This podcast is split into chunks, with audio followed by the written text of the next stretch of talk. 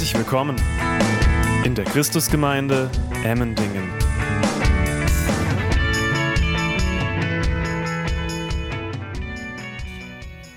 Wir wollen uns doch einige Minuten Zeit nehmen, um in die Bibel zu schauen, von Jesus zu hören.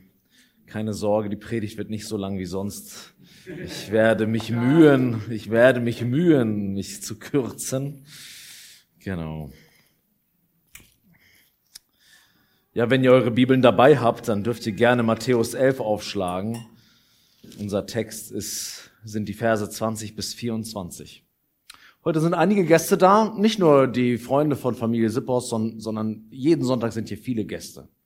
Und lasst mich ein, ein Wort sagen zu Beginn. Heute haben wir es mit einem Text zu tun, der es wirklich in sich hat. Ja, der ist sehr herausfordernd.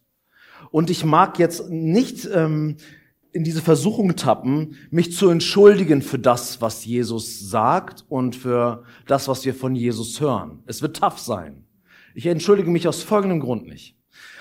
Dein und mein Leben kennt unterschiedliche Tage. Manchmal kennst du Tage, die sind leichtfüßig, manche sind schwer, manche sind fröhlich, manche sind traurig. Manchmal hörst du etwas, was dich erfreut, manchmal hörst du etwas, was dich bedrückt.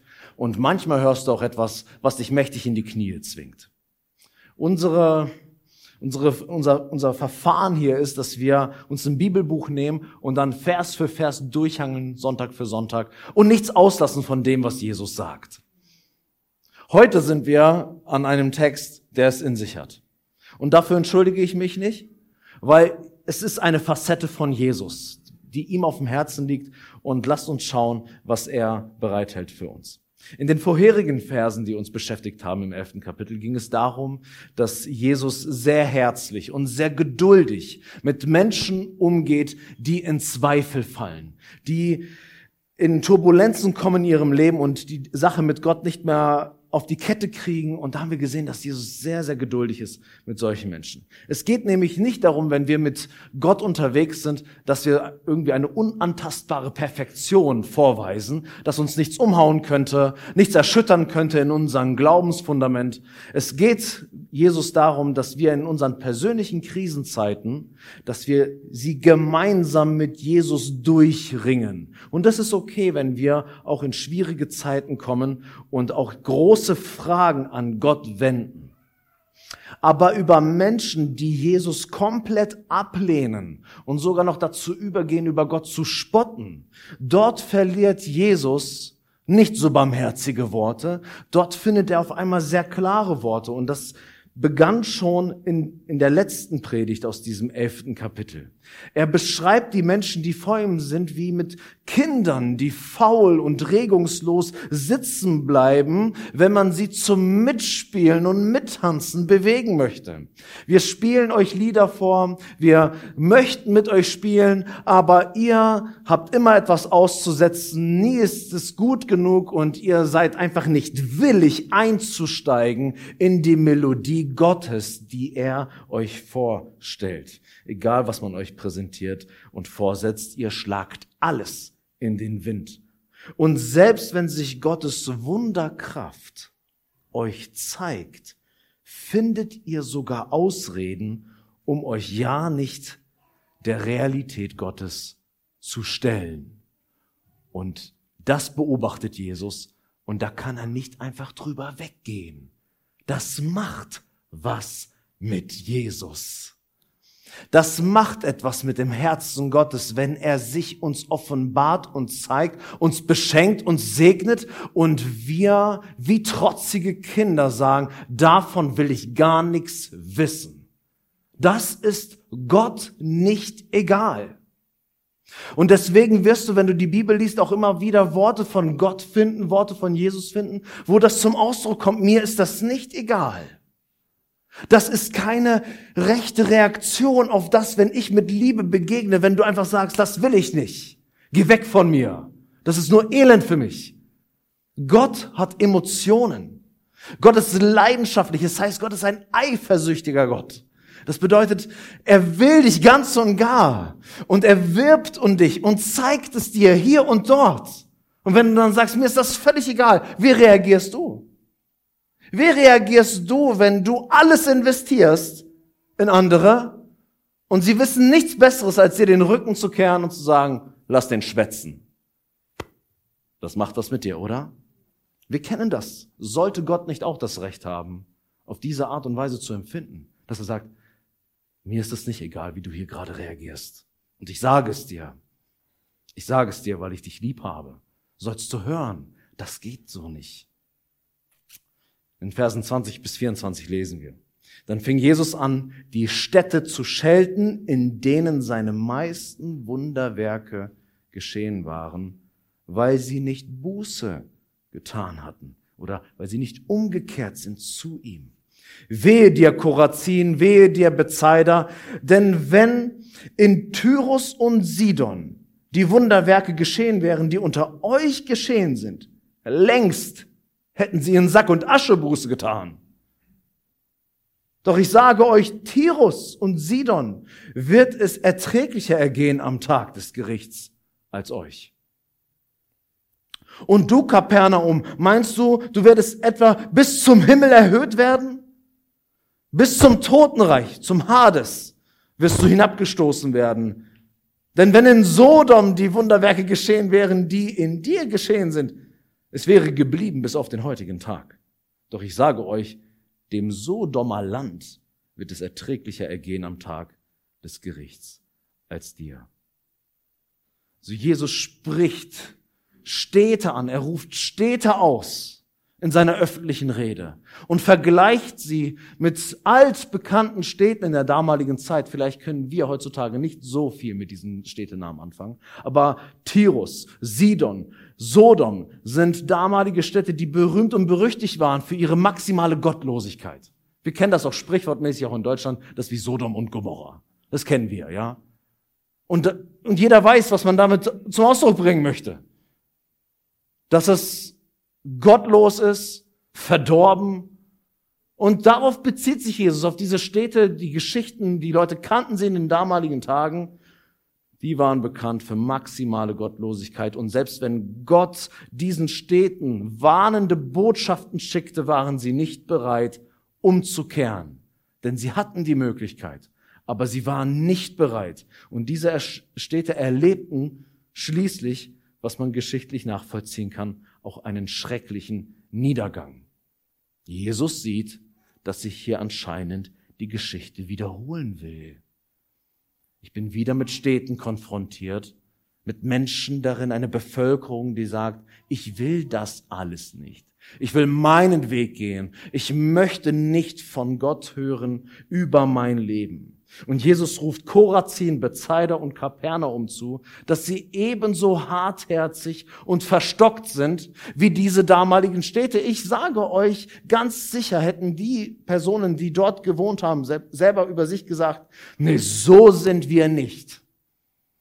So neigen wir Menschen oft dazu, dass wir uns selber erhöhen und sagen, na ja, ich bin ja nicht so schlecht wie der Nachbar. Ja, ist das so? Wer bewertet denn das eigentlich? Wer, wer bewertet das? Ja, wenn ich allein bei mir bleibe, dann bin ich auch besser als ihr alle. Ohne Mist. Ist es nicht so, dass du durch den Tag gehen kannst und ständig mit Menschen konfrontiert bist und dann gehst du nach Hause und sagst, hey, der hat mich deswegen genervt, der hat mich deswegen genervt und der sollte sich in dem Punkt ändern und der sollte sich in dem Punkt ändern. Kennt ihr sowas? Aber wie oft denkst du darüber nach, boah, in diesem Moment habe ich hier versagt, hier habe ich schlecht gedacht, hier habe ich schlecht geredet und ich sollte mich ändern. Wir sind sehr schnell dabei, mit den Fingern auf andere zu zeigen, wie schlecht sie sind. Aber bei uns ist alles tipptopp. Und die Menschen damals waren genauso wie wir heute. Ist kein Unterschied. Und Jesus zeigt ihnen den Spiegel vor und sagt, denk nicht zu hoch von dir. Ich setze jetzt mal einen Vergleich, mein Freund. Und das ist kein schöner Vergleich. Das ist ein Sodom-Vergleich. Hey, ganz ehrlich, wenn Jesus heute hier wäre und uns mit Sodom vergleichen würde, ich weiß nicht, wer Hippe Pura schreiben würde. Jesus, bist du dir im Klaren, was du da gerade für einen Vergleich ziehst? Jep, bin ich. Aber diese Bevölkerung hatte einen Unterschied zu den damaligen Städten. Da war was anders. Was war anders? Das heißt in unserem Text, dass sie dort einzigartige Wunderwerke gesehen haben, die die anderen Städte in dieser Art und Weise nicht gesehen haben. Das bedeutet, Gott war sogar noch manifester in diesen drei Städten, die er jetzt gerade anklagt. Es heißt, dass Jesus dort die meisten Wunderwerke getan hatte. Das muss man sich auf der Zunge zergehen lassen. Ausgerechnet dort, wo Jesus am meisten krasse Wunder gewirkt hat. Ausgerechnet diese Städte sind es, die hartherzig sind und sagen, wir wollen damit nichts zu tun haben. Und das zeigt mir eine Lektion. Wir sollten nicht meinen, dass Wunder an und für sich uns zum Umdenken über Gott und die Ewigkeit bewegen würden. So mancher denkt von sich, ja, wenn ich nur das Offensichtliche sehen würde an Wundertaten, dann würde ich auch so glauben wie du. Die Bibel zeigt uns aber eine gänzlich andere Dynamik. Nur weil du Wunder siehst, nur weil du Wunder erlebst, heißt es nicht, dass dein Herz so weich ist und so bereit ist für Gott, dass du es auch annehmen würdest. Die Wahrheit ist, dass unser Herz so hart sein kann, dass selbst das Offensichtlichste vor deinen eigenen Augen passieren kann und du sagst, nein, ich will das nicht wahrhaben. Wisst ihr, die Botschaft der Bibel ist sehr entlarvend, wenn es darum geht, wenn es um den Menschen geht, dass er sich selber gerne entschuldigen möchte. Ja, ich habe keine übernatürlichen Dinge gesehen und deswegen kann ich das auch nicht glauben. Im Römerbrief finden wir folgende Aussage, wo es heißt, seit der Erschaffung der Welt sind Gottes Werke, ja, Gottes Werke, seine Schöpfung, ein sichtbarer Hinweis auf ihn, den unsichtbaren Gott auf seine ewige Macht und sein göttliches Wesen. Die Menschen haben also keine Entschuldigung, denn trotz allem, was sie über Gott wussten, erwiesen sie ihm nicht die Ehre, die ihm zukommt und blieben ihm den Dank schuldig. Sie verloren sich in sinnlosen Gedankengängen und in ihren Herzen, denen jede Einsicht fehlte, wurde es finster. Wenn du mich heute hörst, dann rede nicht ich über dich, sondern Gottes Wort redet über uns. Auch wenn das hier ein kleines Podest ist, stehe ich nicht auf diesem Podest über euch, als wenn ich gänzlich anderer Natur wäre. Es beschreibt den, das, das normale Denken des Menschen. Viele Menschen empfinden für die Gaben des Lebens, für die Freuden des Lebens Dankbarkeit. Aber nicht jeder Mensch weiß, wo er, wo er mit seiner Dankbarkeit hin soll. Ja, man soll dankbar sein. Ja, aber wem denn eigentlich? Mutter Natur? Die Bibel sagt, eigentlich weiß jedes Kind, dass komplexe Dinge einen komplexen Denker brauchen wenn ich dir sage, ich habe einfach nur Blätter in einen Raum geworfen und bin nach 50 Jahren wieder in den Raum gegangen und auf einmal war auf diesen Blättern was geschrieben. Worte, Buchstaben, die Sinn ergeben und sogar die, die Seiten, wie sie sich reingebunden haben in dieses Buch, ist einfach so passiert. Wenn ich das felsenfest behaupte, dann wirst du sagen, du bist bekloppt. Und du hast recht. Dinge passieren nicht einfach so in Perfektion, mit Sinn und Verstand. Und wir wissen, dass komplexe Dinge viel Gehirnschmalz brauchen. Deswegen sagt die Bibel, jeder Mensch, der in die Schöpfung guckt und sich, sich ehrlich macht, weiß, sowas braucht einen Schöpfer, jemand, der kreieren kann, der sich Dinge ausdenken kann. Und deswegen sind wir Deswegen können wir uns nicht freisprechen, sagen, wir hatten ja überhaupt gar keine Hinweise. Wir haben so viel Hinweise in unserem Leben, dass es da jemanden gibt. Und er meint dich, der dich will, der sich aufmerksam macht. Spätestens heute, wenn du hier sitzt und die Worte von Jesus hörst. sind das Worte aus der Ewigkeit zu dir. Siehst du mich nicht? Willst du mich wirklich ignorieren? Willst du wirklich nicht wahrnehmen, wer ich bin?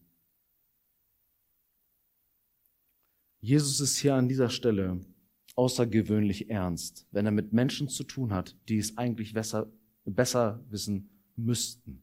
Das heißt in Vers 22 und in Vers 24. Doch ich sage euch, Tyros und Sidon wird es erträglicher ergehen am Tag des Gerichts. Vers 24. Doch ich sage euch, dem Sodomer Land wird es erträglicher ergehen am Tag des Gerichts. Beachte, wir sehen, wenn wir mit Jesus konfrontiert sind, mit Jesus konfrontiert sind, dann sind wir nicht einfach mit irgendeiner Person der Geschichte konfrontiert, sondern Gott ist in Jesus Mensch geworden, dass wir in Jesus erkennen, wie der Vater im Himmel ist. Okay? Wir sollen an Jesus erkennen, wer Gott ist. Was der Vater denkt, was der Vater fühlt, was der Vater will. Und wir sehen in den Kapiteln, die wir lesen, in, in den Evangelien, sehen wir sehr deutlich die Menschenliebe von Jesus. Und das haben wir eben gerade in der Vorstellung unseres Jesrael-Teams ja auch gesehen. Die Menschen, die wir hier vorne gesehen haben, haben gesagt, wir wollen verlorenen Seelen helfen. Wir wollen ihnen gute Dinge tun. Wir wollen ihnen Brötchen bringen in Perfektion, weil wir ihnen zeigen wollen, dass sie wertvoll sind in Gottes Augen und sie nicht egal sind. Es soll zum Ausdruck kommen, dass wir einen Gott haben, der liebt, der leidenschaftlich liebt, der nicht im Vorbeigehen liebt, sondern alles investiert in die Geschöpfe, die er kreiert hat, die er von Herzen lieb hat. Jesus nimmt sich Zeit für die ausgegrenzten, verlorenen und hoffnungslosen. Jesus verausgabt sich förmlich für die Menschen. Er ist nicht auf die Welt gekommen, um zu sagen, ich möchte 70, 80 Jahre leben und dann habe ich ein gutes Leben gelebt, habe mein Häuschen gebaut und hatte das Glück des Lebens und dann gehe ich halt ins Grab, so wie die meisten von uns unterwegs sind. Jesus hat gesagt, ich komme, um zu sterben. Und mit circa 33 Jahren ist mein Leben vorbei. Hey, ich wäre schon tot. Aber da gibt's auch noch so viel, was man machen könnte. Jesus hat gesagt, ich habe nur ein Ziel. Ich möchte mich investieren für die Menschen und ich möchte mein Leben geben für sie. Es ist notwendig, dass ich ans Kreuz gehe und den Tod sterbe, den wir alle verdienen. Wir sollen in Jesus sehen, wie Gott ist. Gott gibt sich hin. Gott gibt sich förmlich auf. Für dich und für mich. Das ist der Jesus. Das ist der Gott, dem wir dienen. Und er bietet uns ewiges Leben an, anstatt ewige Verdammnis. Das sind die Realitäten. Nicht ich mache die Spielregeln, sondern Gott ist selber derjenige, der sich präsentiert, wie er ist und wie es funktioniert. So ist Gott, so liebevoll, so investierend und so hingegeben. Meine Lieben, das ist die eine Seite. Aber respektieren wir es auch, dass Gott sich als jemand zeigt, der im Gericht vollkommene Gerechtigkeit schaffen wird? Machen wir uns nichts vor, es ist super zu hören, wie Gott einen liebt. Aber sind wir auch bereit, denselben Jesus sprechen zu lassen, wenn es um die unangenehme Seite geht? Sind wir bereit und gestehen wir Gott das Recht zu selber zu definieren, welche Konsequenzen unsere Ignoranz ihm gegenüber haben? Darf er selber für sich sprechen und sagen, wenn du an mir vorbeilebst, wenn du mich ignorierst, wenn du die Gaben und die Kraftauswirkungen, die ich dir zukommen lasse, wenn du an, wenn du sie ignorierst, was das für Konsequenzen für uns haben wird. Gestehen wir Gott dieses Recht zu? Oder sagen wir, nein, ich möchte gerne selber meinen Glauben basteln, so wie er mir gefällt? Wenn ich selber Autor meines Glaubens bin, dann sage ich euch, wie weit dieser Glaube reichen wird. Der reicht so lange, solange ich atmen kann. Meine Lieben, aber ich möchte eine Perspektive nicht nur für das Hier und Jetzt, sondern ich möchte eine Perspektive für die Ewigkeit. Deswegen bin ich angewiesen auf jemanden, der mir Informationen geben kann aus der Ewigkeit, im Hier und Jetzt. Damit ich einen sicheren Lauf laufe und sagen kann, meine Ewigkeit ist sicher.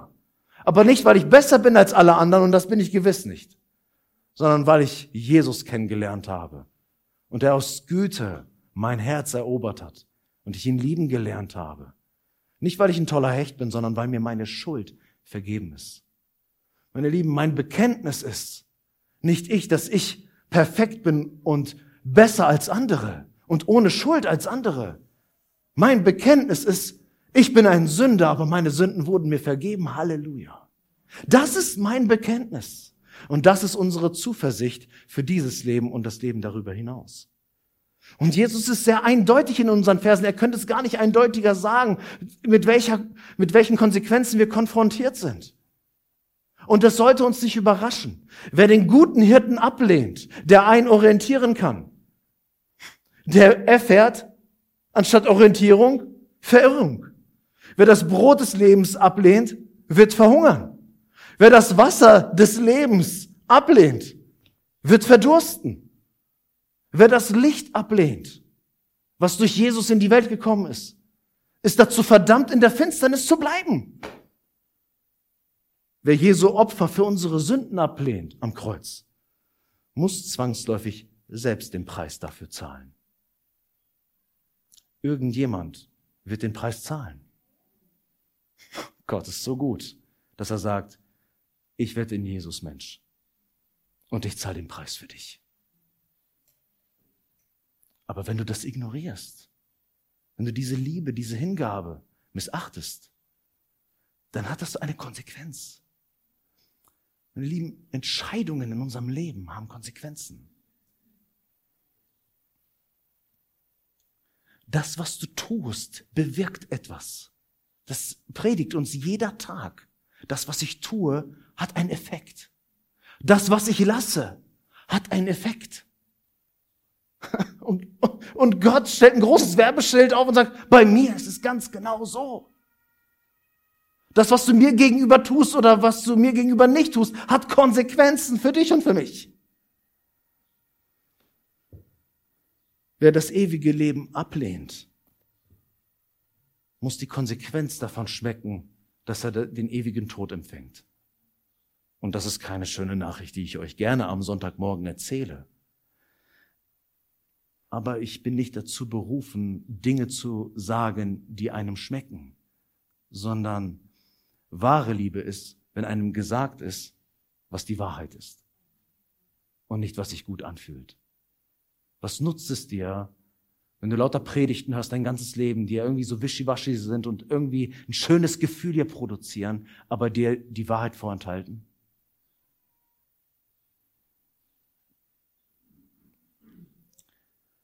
Ein sehr bekannter englischer Philosoph, C.S. Lewis, vielleicht kennen ihn einige, der hat einmal sehr raffiniert das ganze Ding so zusammengefasst. Am Ende werden nur zwei Gruppen von Menschen vor Gott stehen. Jene, die zu Gott sagen, dein Wille geschehe, und jene, zu denen Gott sagen wird, dein Wille geschehe. Die eine Gruppe hat erkannt, ich gehöre mir nicht selbst, sondern jemand hat mich kreiert und erschaffen und hat deswegen Anspruch und Anrecht auf mein Leben. Und es ist gut für mich, weil er es gut mit mir meint. Darum bete ich gerne, dein Wille geschehe. Das heißt nicht, dass es immer einfach ist.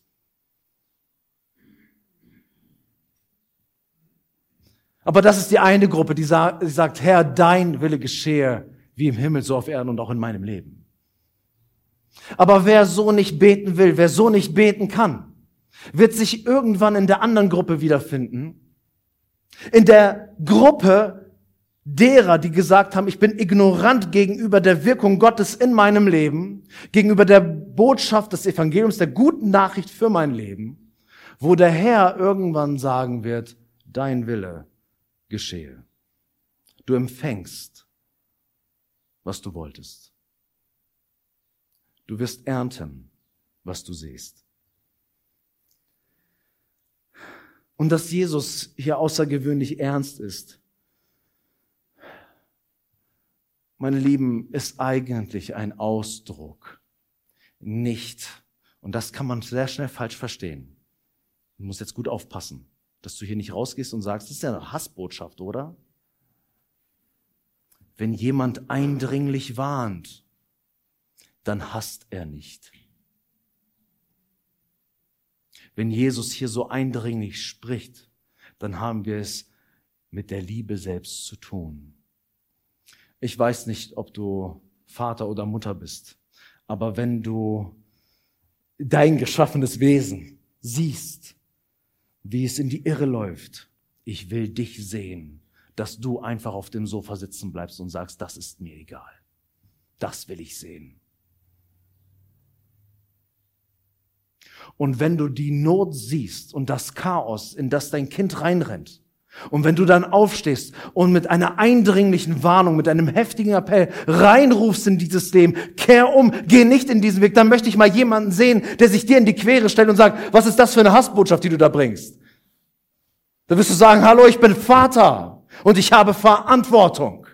Ich bin eine Mutter und Mütter können zu Löwinnen werden.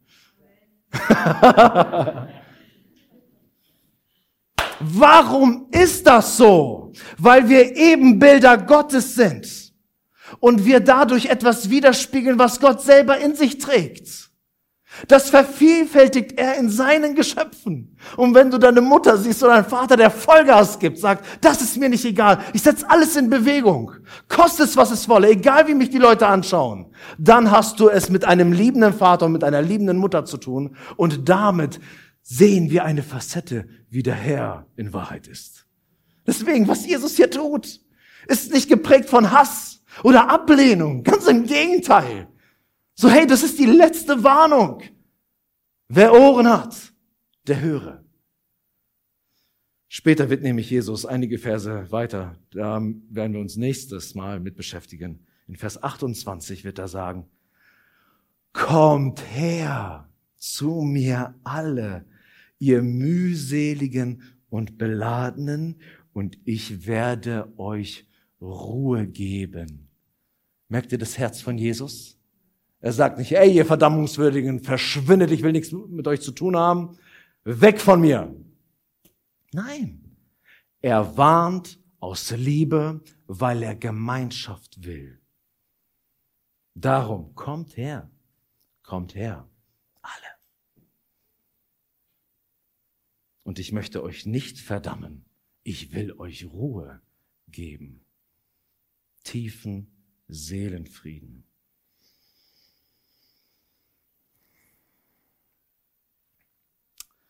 Ich komme zum letzten.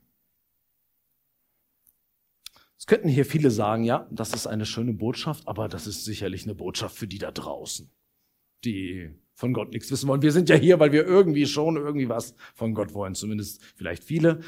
Aber nur weil wir fromm hier im Gottesdienst jetzt sitzen, bedeutet es nicht, dass wir von diesem Jesuswort nichts lernen könnten für uns. Jesu Kritik betrifft nicht nur die offensichtlichen Gottlosen, die einfach nicht in den Gottesdienst wollen. Wisst ihr, Jesus schmettert hier seinen Vorwurf an eine Gesellschaft, die von sich selber sagen würde, wir sind durchaus fromme, religiöse Juden unserer Zeit. Wir sind gläubig. Jesus, was ist los mit dir? Jesus ist nicht zu einem heidnischen Volk gegangen und hat das gesagt, sondern hat das dort gesagt, wo die Leute eigentlich gedacht haben, hey, ich, ich, ich bin, also wir würden heute sagen, ich bin doch Christ. Ich bin doch Jude, ich bin doch gläubig. Was willst du von mir, Jesus? Wie kannst du solche Worte zu mir sagen? Und das sollte uns aufmerken lassen, dass Jesus ausgerechnet in diese Gesellschaft so eine Botschaft rausknallt. Es gab zu biblischen Zeiten immer wieder das Phänomen, dass selbst gläubige Menschen sich scheuten, die Kraftauswirkungen Gottes in ihrem Leben zuzulassen.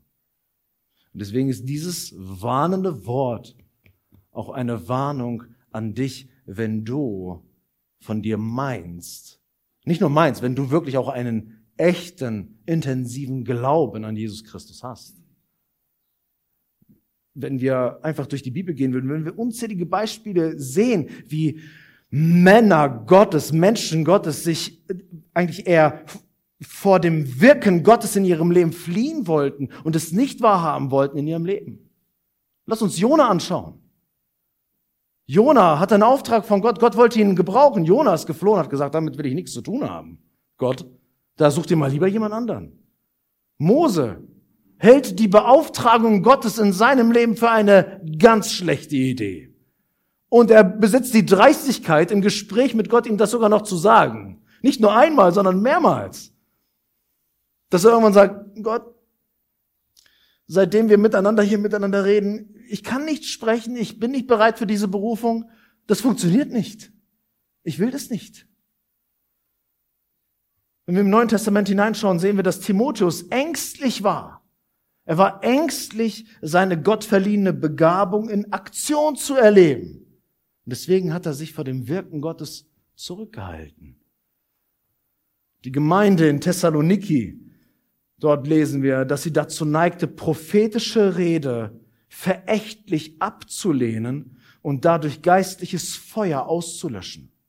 Wenn Gott etwas schenken will in Gemeinde hinein, wenn er Dinge aufdecken, offenbaren will, sollten wir nicht meinen, dass alle Christen immer Hip Hurra schreien, sondern die Gemeinde Thessaloniki hat gesagt, dieses Feuer, was Gott anzünden möchte, das löschen wir mal lieber aus. Und so sehen wir, dass es auch Christen in Korinth gab, die standen in der Versuchung, geistliches Wirken zu behindern. Wir sind nicht immer begeistert, wenn Gott etwas von uns möchte. Auch wir Christen nicht. Das ist nicht nur eine Botschaft für die da draußen. Das ist eine Botschaft für mich. Das ist eine Botschaft für uns. Auch wir können so einen Modus des Argwohns fallen. Denn wenn Gott auf seine Weise in unser Leben eingreifen will, dann hat das in der Regel Konsequenzen für uns. Unser Charakter wird verändert, unsere Prioritäten werden neu sortiert und ich gebe auch meine Kontrolle ab. Wir als Christen können uns auch so arrangieren mit Gott, dass wir sagen, ja, ist schon gut und wichtig in meinem Leben, ich gehe in Gottesdienst, ich für ein frommes Leben, halt alle Regeln ein. Aber so richtig die Kontrolle gebe ich nicht ab sondern da gibt es Dinge, da bin ich nicht bereit, dass du so wirkst in meinem Leben, wie du es willst. Lass mich zum Schluss kommen. Vor einiger Zeit waren wir als Gemeinde in einer Situation, wo wir uns zum Gebet getroffen haben, regelmäßig, und haben Gott gebetet, dass er uns in unserer Gemeindesituation hilft. Wir haben an einigen Stellen Überlastung erlebt und haben gemerkt, wir müssen Gott bitten, dass er uns zeigt, was die nächsten Schritte sind, wie es weitergeht für uns als Kirchengemeinde. Wir erleben ein schönes Wachstum, aber das bringt auch Herausforderungen mit sich. Und da sind wir tief ins Gebet gegangen. Und wir sind der festen Überzeugung, dass Gott die Möglichkeit hat, unser Gebet zu beantworten. Dass er Menschen Impulse geben kann, prophetische Worte, um uns auf den Kurs zu bringen, was jetzt für diesen Moment wichtig ist.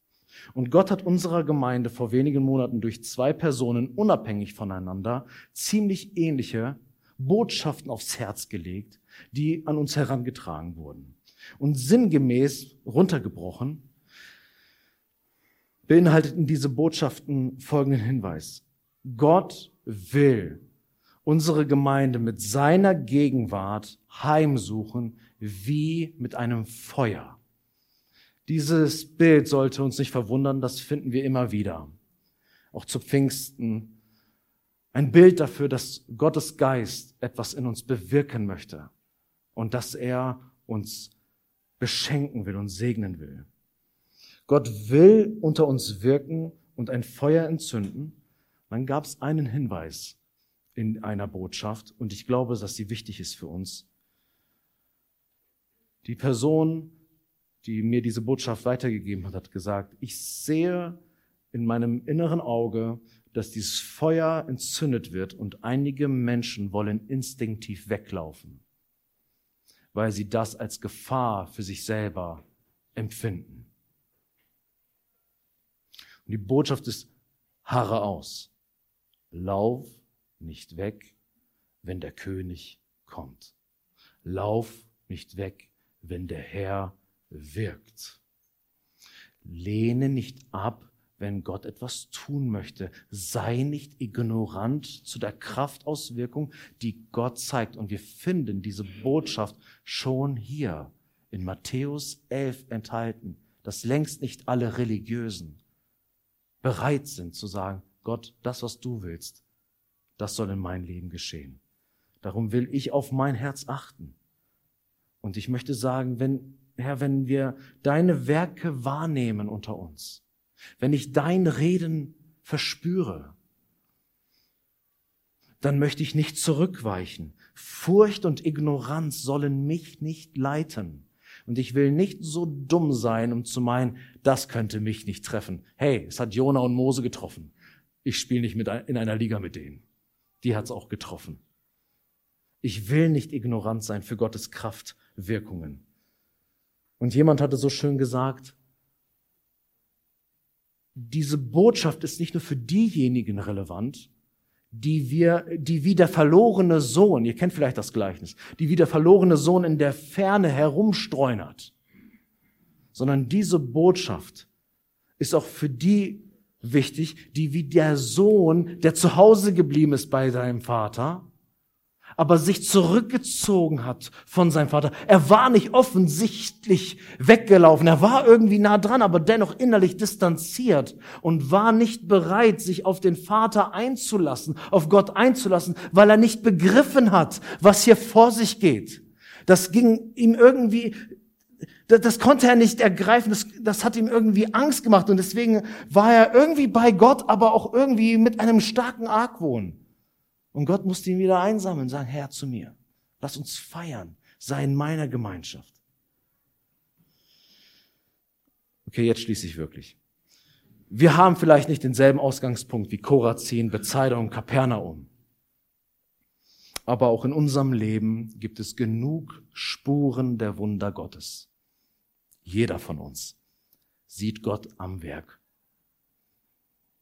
Und diese Spuren Gottes sollten uns eigentlich in seine Arme treiben.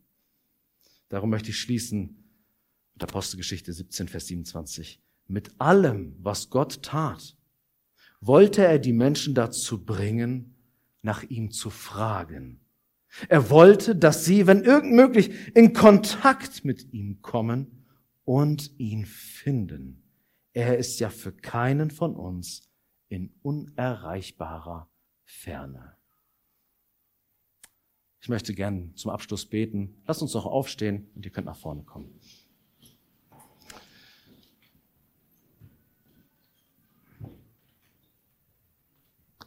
Herr, es scheint so, dass du manchmal weit weg bist, aber in Wahrheit bist du ganz nah dran.